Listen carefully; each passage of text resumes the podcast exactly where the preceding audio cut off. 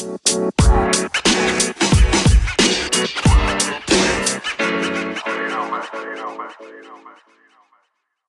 habe mich auch mal auf eurer Website umgeschaut und da habe ich einen ganz interessanten Satz gefunden. Da heißt nämlich, äh, Victoria Berlin setzt auf ein professionelles Trainerteam, die Nutzung neuester Trainingsmethoden und, was ich sehr interessant finde, die Förderung des eigenen Nachwuchs. Ähm, jetzt seid ihr ja letzte Saison äh, mit der A- und der B-Jugend in die U-Junioren-Bundesligen aufgestiegen. Ähm, Genau, ich finde eben diesen Jugendfokus bei Union, äh, bei Victoria Berlin sehr interessant. ähm, habt ihr da bestimmte Ziele euch gesetzt in einem Punkto Nachwuchs, dass ihr zum Beispiel sagt, okay, wir wollen äh, jede Saison irgendwie mindestens zwei, drei Spiele aus dem eigenen Nachwuchs in die erste hochziehen oder gibt es da allgemein in der Jugend bestimmte Ziele, die ihr euch gesetzt habt? Also das Ziel ist schon erstmal, dass jedes Jahr oder jede Saison erstmal drei Kaderplätze freigehalten werden für ähm, 19 Spieler. Ähm, jetzt mhm. vor der Saison ist es ja auch wieder passiert, dass drei U19-Spieler dann fest in den Profikader praktisch gewechselt sind. Ähm, letztendlich wollen wir so ein bisschen der, also der, die Überschrift oder das Motto ist so ein bisschen der Berliner Weg in den, in den Profifußball, weil wenn man sich jetzt beispielsweise mal Hertha und Union ähm, anguckt, die zwar ähm, viele Talente auch hervorbringen, ähm, Hertha beispielsweise mit dem 99er-Jahrgang auch deutscher Meister geworden vor ein paar mhm. Jahren. Aber wenn man dann mal guckt, wer halt wirklich oben ankommt und wer da bei, bei den Vereinen dann ähm, auch, auch spielt in der ersten Mannschaft, dieser Schritt ist halt unfassbar schwer, dann von, von der U19 Bundesliga direkt in die, in die erste Mannschaft und sich da zu integrieren, ist halt für viele, ähm, wenn man jetzt nicht gerade Florian Würz heißt vielleicht, ähm, ist, ist es halt schwer, dieser Schritt. Ähm, jetzt hat Hertha beispielsweise noch eine U23 in der Regionalliga auch.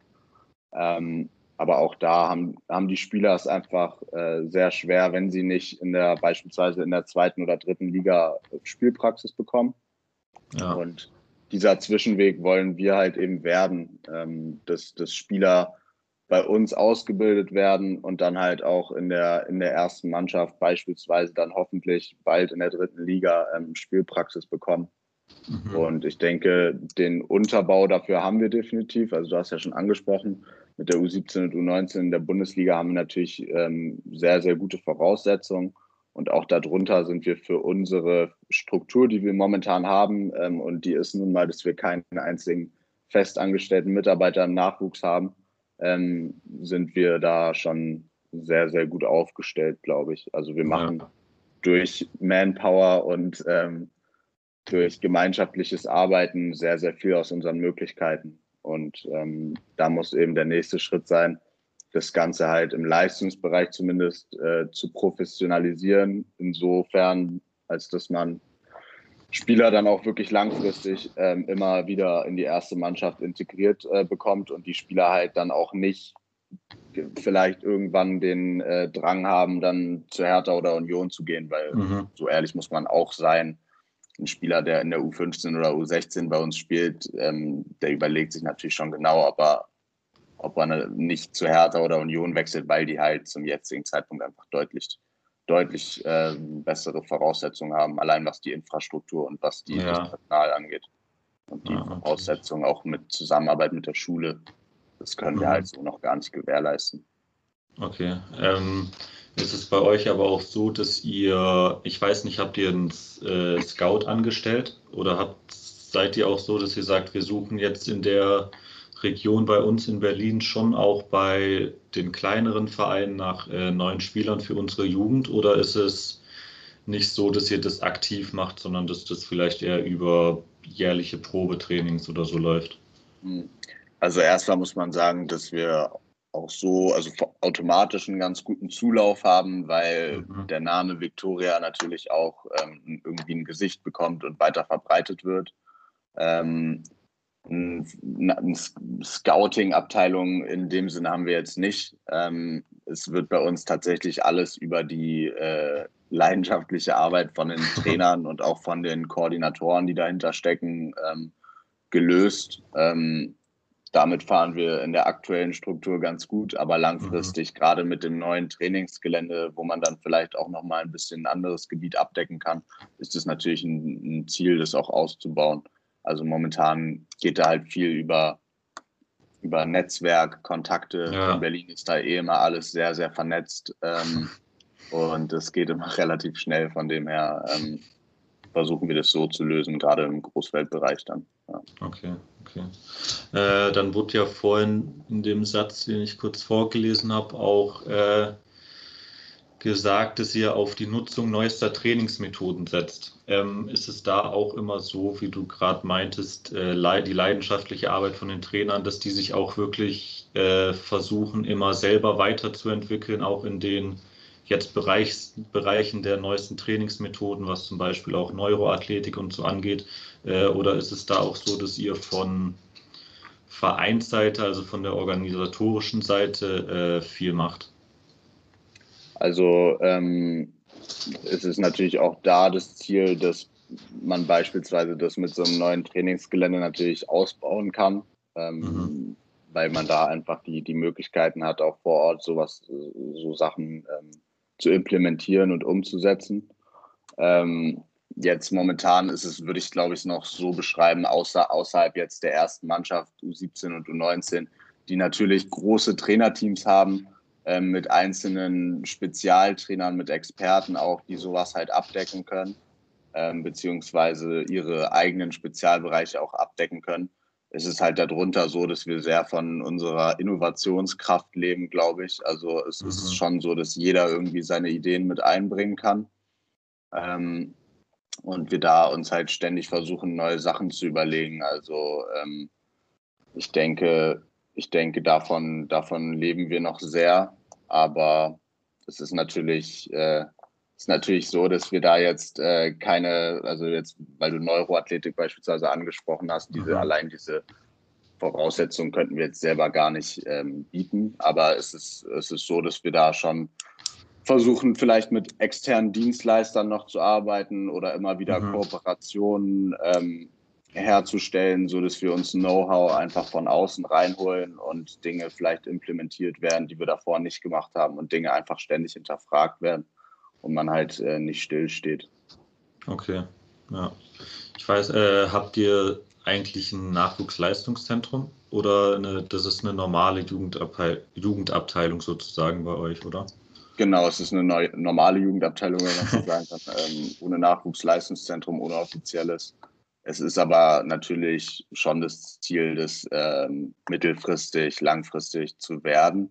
Ähm, aber wenn man sich allein mal die Voraussetzungen dafür ähm, anguckt, dann sieht man, dass mhm. man schon mal allein vier festangestellte Mitarbeiter ähm, braucht im Nachwuchs, dann bestimmte Bereichsleiter für verschiedene Bereiche. Man braucht infrastrukturelle Voraussetzungen. Mhm. Und ähm, so, weit, so weit sind wir einfach noch gar nicht. Ähm, aber natürlich ist es so, wenn man sich jetzt mal den Arbeitsaufwand von unserem U19-Trainer beispielsweise anguckt, die ähm, haben täglich Training, die fahren ähm, am, am Wochenende durch Nordostdeutschland, wenn man so will.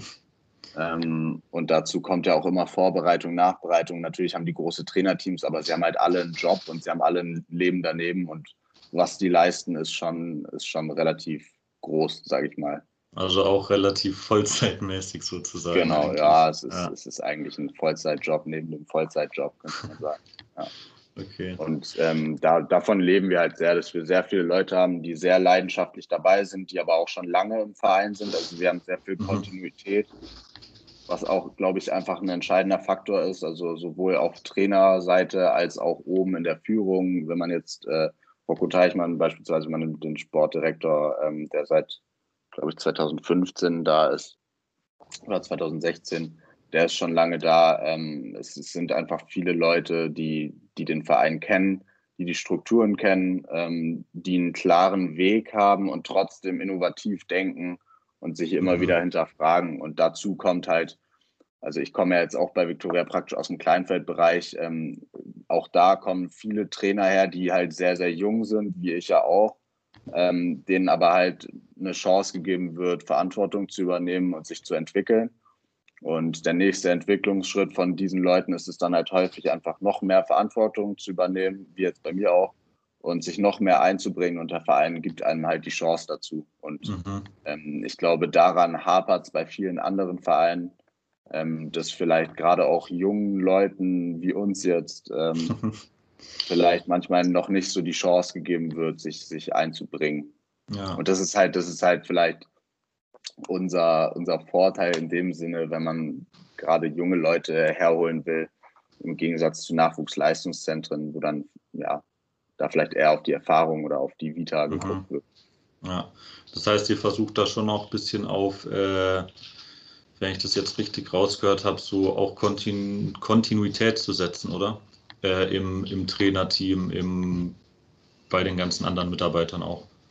Genau, also wenn man, wenn man sich jetzt mal den kompletten Leistungsbereich äh, bei uns anguckt, ähm, im Breitensportbereich ist es dann immer noch mal was anderes. Ja. Ähm, weil da natürlich dann auch viele Leute, also die das noch ehrenamtlicher machen, sage ich, sag ich jetzt mal.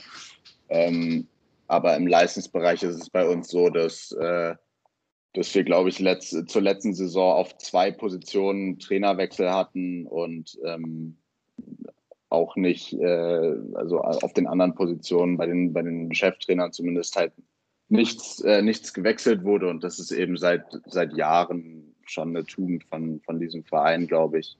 Und gerade in Berlin, wo es immer sehr, wo es immer sehr hitzig zugeht zwischen den größeren Vereinen. Das heißt, äh, es ist ja nicht nur, es ist ja nicht nur auf dem Spielermarkt ein Haifischbecken, weil ein Spieler, der halt bei Verein X ähm, nicht zum Zuge kommt, der kann halt direkt zum, zu einem anderen gehen, der ähm, mhm. ähnlich stark ist und der vielleicht in der gleichen Liga spielt. So ähnlich ist es halt auch bei, bei Trainern, die irgendwie Ambitionen haben. Und da bilden wir, denke ich, schon eine Ausnahme. Und ähm, dieses Vertrauen, was da einem äh, gegeben wird, ist halt, glaube ich, äh, schwer woanders, woanders zu finden. Und ja. deswegen fühlen sich auch viele so wohl und wollen sich dann auch mehr einbringen. Also es ist schon so ein bisschen das Motto, was wir haben, diese himmelblaue Familie, die wird mhm. ähm, tatsächlich auch gelebt. Ähm, und ich muss auch sagen, dass ich das vorher in keinem anderen Verein so erlebt habe. Also deswegen, ich, äh, man, man könnte jetzt sagen, ich mache das in meinem dualen Studium als Job, aber so sehe ich es halt nicht an. Also es gibt oft genug Tage, wo ich äh, nach der Arbeit noch ähm, mit anderen in der Geschäftsstelle sitze und äh, ein Bier trinke. Ähm, ja. Und äh, man sich dann da halt einfach weiter austauscht, weil es sich nicht wie ein Beruf anfühlt. Ja, das finde ich auf jeden Fall cool, sowas. Und ich meine, bisher scheint es ja auch eigentlich äh, erfolgreich zu klappen, sage ich mal. Wenn wir jetzt vorhin den sportlichen Aufschwung auch angesprochen haben. Ähm, dann hatte ich noch eine Frage zu dir. Du bist jetzt Assistent der sportlichen Leitung. Äh, was hast du denn da noch alles für Aufgaben? Also es ist relativ breit gefächert, ähm, auch passend zu meinem Studium ähm, ist es eben so, dass ich in relativ äh, viele Bereiche mich schon auch einbringen kann. Da ist auch wieder dieses Thema. Also wir sind halt auch in der Geschäftsstelle beziehungsweise im Mitarbeiterteam noch relativ klein. Also man könnte mhm. sagen, wir sind so eine Art Startup ähm, und jeder muss halt ein bisschen über seinen Bereich hinausschauen.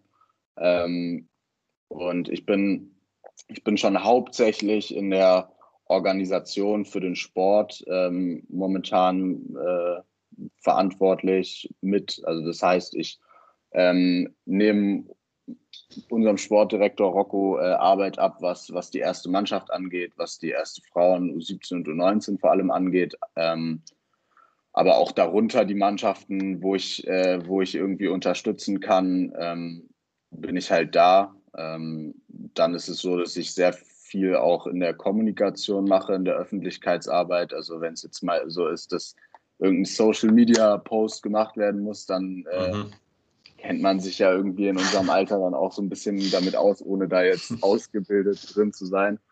Ähm, dann, dann übernehme ich halt auch, äh, übernehme ich auch sowas. Ähm, und ansonsten sind es auch andere Themen, also schon auch äh, die, die Weiterentwicklung im Nachwuchs. Also das ist auch eine Sache, die ich für mich vielleicht für die Zukunft so ein bisschen rausgefunden habe, wo vielleicht mhm. der Punkt ist, wo ich mich schon sehe, ist, ist denke ich schon so, ähm, eventuell in einem Nachwuchsleistungszentrum, was man irgendwann mal hat. Ähm, und da bin ich halt schon dabei, auch das strategisch so ein bisschen zu planen und vielleicht zu gucken, wie, äh, was braucht man dafür überhaupt, äh, ein Leistungszentrum ähm, ja, zu werden und wie kann man das angehen und wie kann man eben die Nachwuchsstrukturen halt Step by Step, by Step so professionalisieren, dass man da halt ähm, in der Zukunft auch noch wettbewerbsfähig ist, weil mhm. ich glaube, in der jetzigen Struktur machen wir es zwar sehr gut, aber ähm, wir wollen auch nicht, dass unsere äh, U17 und U19 Trainer als Beispiel irgendwann an äh, einem Burnout ähm, leiden müssen. Von dem her ähm, müssen da langfristig schon wahrscheinlich andere Strukturen her, um, um zumindest eine Weiterentwicklung zu haben und nicht okay. zu stagnieren. Ja, das wollte ich jetzt nämlich gerade eigentlich als nächstes fragen, was so deine persönlichen Ziele noch für die Zukunft sind oder wo du dich äh, noch siehst später. Aber das hast du jetzt schon so ein bisschen äh, beantwortet. Das heißt eher so im, im Nachwuchsbereich, oder? Also ich muss, ich muss dazu sagen, ich bin immer ganz gut damit äh, gefahren, bisher Dinge nicht so genau zu planen, weil mhm. ich glaube, man neigt dann auch dazu, sich äh, bestimmten Bereichen so ein bisschen zu verschließen. Ja. Also ich glaube schon, dass es wichtig ist, in unserem Alter irgendwie auch darauf zu gucken, ähm, sich in möglichst viele Bereiche halt eingliedern zu können und erstmal einen Einblick zu bekommen und halt nicht sich zu verschließen. Ähm, und das wäre halt eventuell auch die, die Sache, wenn, wenn ich jetzt in einem Nachwuchsleistungszentrum tätig wäre, beispielsweise, dann wäre es halt zum jetzigen Zeitpunkt wahrscheinlich so, dass ich halt nicht so viele Einblicke kriegen würde, wie ich sie jetzt bekomme, sondern mhm. halt spezifischer ähm, arbeiten würde, was mit Sicherheit auch seine, definitiv seine Vor Vorteile hat. Ähm, aber ich fahre gerade ganz gut, mir möglichst viele Eindrücke zu holen und dadurch vielleicht auch rauszufinden, was mir Spaß macht. Und aber auch halt seine, sein Profil ein bisschen zu schärfen. Also so, ja. ähm, wenn man, wenn man jetzt gerade viel macht und in vielen Bereichen ähm, Verantwortung übernimmt, dann ist es ja auch für die Zukunft ein, ja, kann man sich gut in den Lebenslauf schreiben, sage ich mal so. Aber grundsätzlich sehe ich mich schon ein bisschen mehr am Sport dran als jetzt gerade, wo ich mhm. logischerweise nicht dafür verantwortlich bin, äh, in irgendeiner Weise Kaderplanung oder so zu machen. Trotz dessen, ja. dass ich auch da Eindrücke kriege und Einblicke, mhm.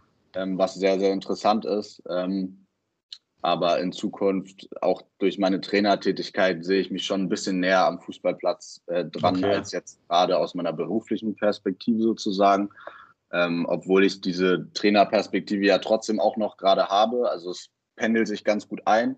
Mhm. Aber ähm, ich glaube, langfristig ist der Nachwuchs und die Nachwuchsentwicklung und Talenteentwicklung auch eine Sache, die mich sehr, sehr interessiert und äh, ja. die in Deutschland auch, glaube ich, ähm, noch extrem ausbaufähig ist im Gegensatz zu anderen Ländern, wie zum Beispiel mhm. Belgien oder Niederlande, wenn man sich die mal anguckt. Ja, auf jeden Fall. Ähm, das Thema Kaderplanung finde ich eigentlich recht interessant. Äh, vielleicht kannst du da ja mal kurz äh, was zu erzählen, so viel wie du natürlich auch nur erzählen darfst, äh, wie das bei euch so ein bisschen abläuft in den äh, Jugendbereichen. Wie läuft da so eine Kaderplanung überhaupt ab? Oder auf was muss man alles achten? Also man muss dazu sagen, in der Jugend, äh, im Jugendbereich ist es natürlich, es lebt sehr, sehr viel von den Netzwerken der Trainer momentan, die sehr, sehr gut sind bei uns. Äh, das, muss man auch dazu sagen. Ähm, es ist natürlich so, momentan Spieler, die nicht zu Hertha gehen oder zu Union gehen, im Großfeld zumindest, im Kleinfeld ist nochmal ein bisschen was anderes, weil da natürlich auch viel die Eltern und der Standortfaktor eine Rolle spielen. Mhm. Aber ich sag mal, ab U15, wo es dann wirklich in Regionalliga-Fußball geht, da ähm, kommen Spieler, die nicht bei Hertha oder Union äh, unterkommen, natürlich schon ähm, jetzt eher zu uns, einfach aufgrund der Liga-Zugehörigkeiten. Ähm, und ähm, genau deswegen haben wir da äh, halt relativ Glück, was das angeht. Aber es ist auch häufig so, und das passiert tatsächlich auch schon im Kleinfeldbereich, dass wir Spieler wieder auffangen, die im NLZ halt nicht mehr gewollt sind, aussortiert werden. Mhm. Also ich glaube, in unserer jetzigen U13 sind über ein Drittel äh, Spieler, die schon mal in einem NLZ gespielt haben, was irgendwie schon auch erschreckend ist, muss man dazu ja. sagen. Ähm, und diese Spieler bekommen auch eben bei uns die Chance, sich wieder zu akklimatisieren und halt in einem ruhigeren Umfeld, ohne vielleicht diesen krassen Leistungsdruck, aber trotzdem mit einer ähnlichen Leistungsorientierung und auch Mannschaften, die auf einem ähnlichen fußballerischen Niveau sind, sich eben wieder zu fangen und halt weiterzuentwickeln. Und ähm, also bei meiner U13, als ich damals Trainer war, war es vor der Saison so, dass wir zwei Spieler von Union bekommen haben. Und die haben sich relativ schnell bei uns wieder gefangen, sind dann zwei mhm. Jahre ähm, bei uns gewesen und sind dann äh, zu Hertha gegangen, was auch völlig ja. legitim ist. ja. ähm, aber da zeigt sich halt so ein bisschen, dass vielleicht in Nachwuchsleistungszentren ja manchmal ein bisschen vorschnell entschieden mhm. wird ähm, und gewisse Dinge nicht beachtet werden, die halt bei uns durch dieses familiärere Umfeld beachtet werden. Und das ist halt unsere, unsere große Chance auch, glaube ich. Ähm, genau, aber grundsätzlich die Kaderplanung, um nochmal darauf zurückzukommen, ähm, besteht natürlich viel dann daraus, äh, Kontakte zu knüpfen, zu Netzwerken und zu gucken, wen können wir überhaupt erstmal haben. Mhm. Äh, weil es ist ja nicht so, wenn, wenn, wenn Hertha sich einen Spieler holen will, dann kriegen die den meistens ähm, erstmal. Ja außer vielleicht RB klopft noch an. Ähm, also da gibt es ja mittlerweile dann auch die, die Einflussfaktoren äh, mit Wolfsburg, Bremen, RB, ähm, die dann irgendwann dazukommen ab einem gewissen Alter. Mhm. Aber erstmal muss man, glaube ich, gucken, wen bekommt man überhaupt jetzt im Nachwuchsbereich und äh, wer passt, wer passt in die Teamstruktur und ähm, wen wollen wir da? Weil ich glaube, das ist auch eine Sache, die bei uns nicht ganz äh, so ist wie bei anderen Vereinen ähm, es ist nicht so, dass wir ein ganz klares Spielerprofil haben wollen. Es gibt ja Spieler, die sagen, wir wollen, äh, es gibt Vereine, die sagen, wir wollen nur kleine, wendige, dribbelstarke Spieler. Ähm, ich, ich bin der Meinung, dass man halt immer drauf gucken muss, dass die Mischung es auch macht und man mhm. vielleicht nicht nur diesen einen Spielertypen prägen will, sondern unterschiedliche Spielertypen. Und darauf achten wir schon auch. Aber Genau, so okay. ist es hauptsächlich heißt im Nachwuchsbereich. Heißt es, ihr habt die anderen Vereine auch immer so im Blick, wenn wir jetzt mal Union und Hertha nehmen, äh, da die NLZ-Mannschaften, das heißt, ihr wisst dann, wenn da einer, da wurde einer rausgeworfen und dann laden wir den mal zu uns ein oder passiert es mehr so, dass man das dann einfach irgendwie mitbekommt oder die dann von selber auch, äh, auch auf euch zukommen? Genau, also es ist, es ist häufig so, dass die Spieler dann auf uns einfach zukommen, weil äh, wenn, gut, wenn man nicht mehr bei Hertha und Union ist, dann gibt es drei, vier Vereine, die erstmal in Frage kommen, die so die sehr guten Amateurvereine sind. Mhm. Und da sind wir eben einer von. Vielleicht jetzt in diesem Jahr in einer besseren Position, dadurch, dass wir in der U17 und U19 halt Bundesliga spielen. Ja. Ähm, und so, so kommen dann häufig Spieler auf uns zu, aber natürlich äh, erfährt man auch häufig, wenn Spieler, wenn Spieler irgendwo rausgenommen werden. Es ist dann aber, also gerade je jünger die Bereiche werden, desto wahrscheinlicher ist es auch, dass Spieler vielleicht zu einem anderen Verein gehen, was ja vollkommen legitim ist. Also häufig kommen die ja schon von einem höheren Amateurverein zu beispielsweise Hertha und Union und gehen dann halt wieder zu dem zurück, was ja auch vollkommen, also ähm, verständlich ist. Und ja. ähm, ich glaube, da muss man dann gerade in den jüngeren Bereichen dann auch nicht ähm, so aggressiv rangehen. Ähm, es ist schon okay, wenn man da sich dann auch mal ein bisschen zurückhält. Und je höher die Bereiche werden, desto interessanter wird unser Verein einfach auch gerade. Ja, auf jeden ja. Fall. Ähm, was ich auch noch sehr interessantes Thema finde immer, da ging ja auch meine erste Folge drüber, über das Thema so Daten im Fußball. Äh, inwiefern setzt ihr das auch ein oder inwiefern benutzt ihr auch Daten, was jetzt, sage ich mal, den Bereich erste Mannschaft, U19 und U17 vielleicht, wenn man das noch dazu nehmen kann, angeht? Äh, also sprich Spielanalyse, Leistungstests, inwiefern hat das alles schon einen Einfluss bei euch? Also in der ersten Mannschaft ähm, ist es schon sehr professionell, würde ich sagen. Ähm, wir haben Videoanalysten, ähm, wir haben äh, einen, einen, Athletiktrainer, einen Physio. Ähm, ich glaube auch einen Athletiktrainer, der sehr innovativ ist und äh, wir, also mit Leistungsdiagnostik, die Leistungsdiagnostik, die wird da schon wie in einem richtigen Profiteam eben abgedeckt. Mhm. Ähm, in der U17 und 19 ist es ein bisschen anders. Also da ist es jetzt nicht so, dass die mit, äh, mit Trackergürteln rumrennen, einfach aus Finanz. Also es ist eben nicht so, dass wir einfach beliebig aus dem Geldhahn schöpfen können ja. und äh, uns einfach kaufen können, worauf wir gerade Lust haben, sondern das ist alles ein Prozess und da sind wir einfach noch nicht so weit. Aber auch da wird halt, die, die machen schon auch Leistungstests und ja. Leistungsdiagnostik findet da statt. Aber es ist jetzt nicht so, dass der, ähm, dass der Athletiktrainer sich äh, nach dem Spiel auf einer App angucken kann, äh, wie die ganzen, ähm, wie da die ganzen Athletikdaten waren. So ausgeprägt sind wir da noch nicht. Okay. Ähm, aber ich glaube, dass das Thema Daten auch für uns in naher Zukunft interessanter wird ähm, und dass es auch wichtig ist, dann eine gewisse Objektivität reinzukriegen, weil äh, ja, jeder kennt dieses Moneyball-Prinzip so nach dem Motto, äh, meine Einschätzung ist die beste, weil ich halt äh, seit 15 Jahren im Scouting arbeite, aber dass ja. man halt langfristig vielleicht falsch liegen kann, belegen ja viele äh, Vereine.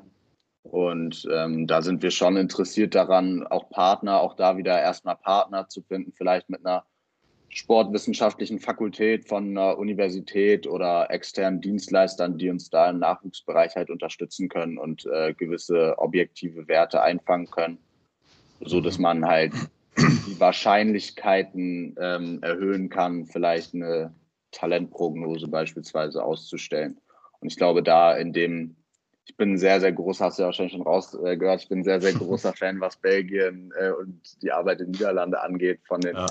von den ähm, also da ist so ein bisschen AZ Alkmaar auch so Vorbild, was das angeht, mhm. gerade Datenscouting und Datenanalyse, Talentprognose. Die machen es, glaube ich, auf einem sehr, sehr hohen Niveau natürlich, wo wir nicht ansatzweise einfach von der Manpower her mithalten können. Aber ich glaube, dass man nach und nach da schon anfangen kann, ähm, aus seinen Möglichkeiten erstmal sich weiterzuentwickeln, auch da wieder. Ja. Und wird auf jeden Fall ein interessantes Thema, auch, äh, auch in der, mit Sicherheit in, im Herrenbereich in Zukunft. Mhm. Also hast du, hast du schon auch als Ziel, langfristig bei Victoria Berlin jetzt zu bleiben, weil es ja eigentlich ein sehr interessantes Projekt, wo man, denke ich, jetzt auch gerade, wo das im Aufbau ist mit Professionalisierung, Aufstieg, neues Trainingszentrum, äh, wo man ja schon sehr viel mitentwickeln kann, sage ich mal. Ja, definitiv. Also es ist, wie gesagt, ich mache mir über die langfristige Zukunft gar nicht so viele Gedanken, weil man weiß halt nie, was passiert. Ähm, ja. Es kann auch passieren, dass ein, so, so, ein, so ein Gesellschafter irgendwann mal aussteigt. Man weiß es halt einfach nicht. So, so Dinge ja. passieren im Fußball. Ähm, aber ich glaube, dass ich mich jetzt extrem wohlfühle in dem Verein, weil man sich einfach gegenseitig kennt, weil äh, ich meinen mein Stand da irgendwie gefunden habe und auch eben, wie du halt schon gesagt hast, extrem viele Einblicke bekomme mhm. und verschiedene Bereiche einfach bearbeiten kann. Und diese, diese Chance, so wie sie sich jetzt bei Victoria bietet, würde ich woanders, glaube ich, zum aktuellen Zeitpunkt nicht bekommen oder ist nur ganz, ganz selten, dass ein Verein so ein spannendes Projekt hat wo man ja. einfach mittendrin ist. Ähm, von dem her sehe ich da absolut keinen Grund, gerade ähm, da überhaupt drüber nachzudenken.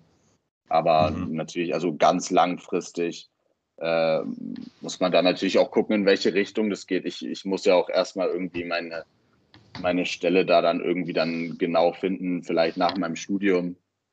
Und ähm, daraus wird sich das dann, glaube ich, entwickeln. Und ich glaube, dass ich äh, schon jemand bin, der jetzt nicht sein ganzes Leben in Berlin wohnen will, sondern vielleicht auch mal zwischendurch mal ein, zwei Jahre woanders äh, ja. sein will. Einfach ähm, der Erfahrung wegen auch. Aber ähm, darüber mache ich mir jetzt aktuell eigentlich gar keine Gedanken so. Okay, ja. Ja, klingt auf jeden Fall interessant. Dann würde ich sagen, sind wir eigentlich am Ende, was die Themen angeht. Oder hast du noch irgendein Thema, was du ansprechen wolltest? Nee, eigentlich ähm, ist ja dann auch immer interessant. Man reflektiert ja dann auch, wenn man, wenn man da so viel selbst äh, drüber redet, immer auch ein bisschen. Ja. Äh, aber an sich eigentlich nicht. Auf jeden Fall danke nochmal für die Einladung und ähm, ich werde deinen Podcast auf jeden Fall intensiv weiterverfolgen. Ähm, dann auch noch Danke an euch Zuhörer. Falls ihr noch Fragen habt, könnt ihr die gerne an Noah direkt stellen, über LinkedIn zum Beispiel, oder? Da bist du ja auch genau. relativ aktiv. Ähm, falls ihr an mich noch Fragen habt oder auch Feedback, auch gerne über Instagram. Äh, da ist der Name behind-the-action-podcast. Äh, bisschen länger, aber da könnt ihr mir auch gerne Fragen stellen oder Feedback.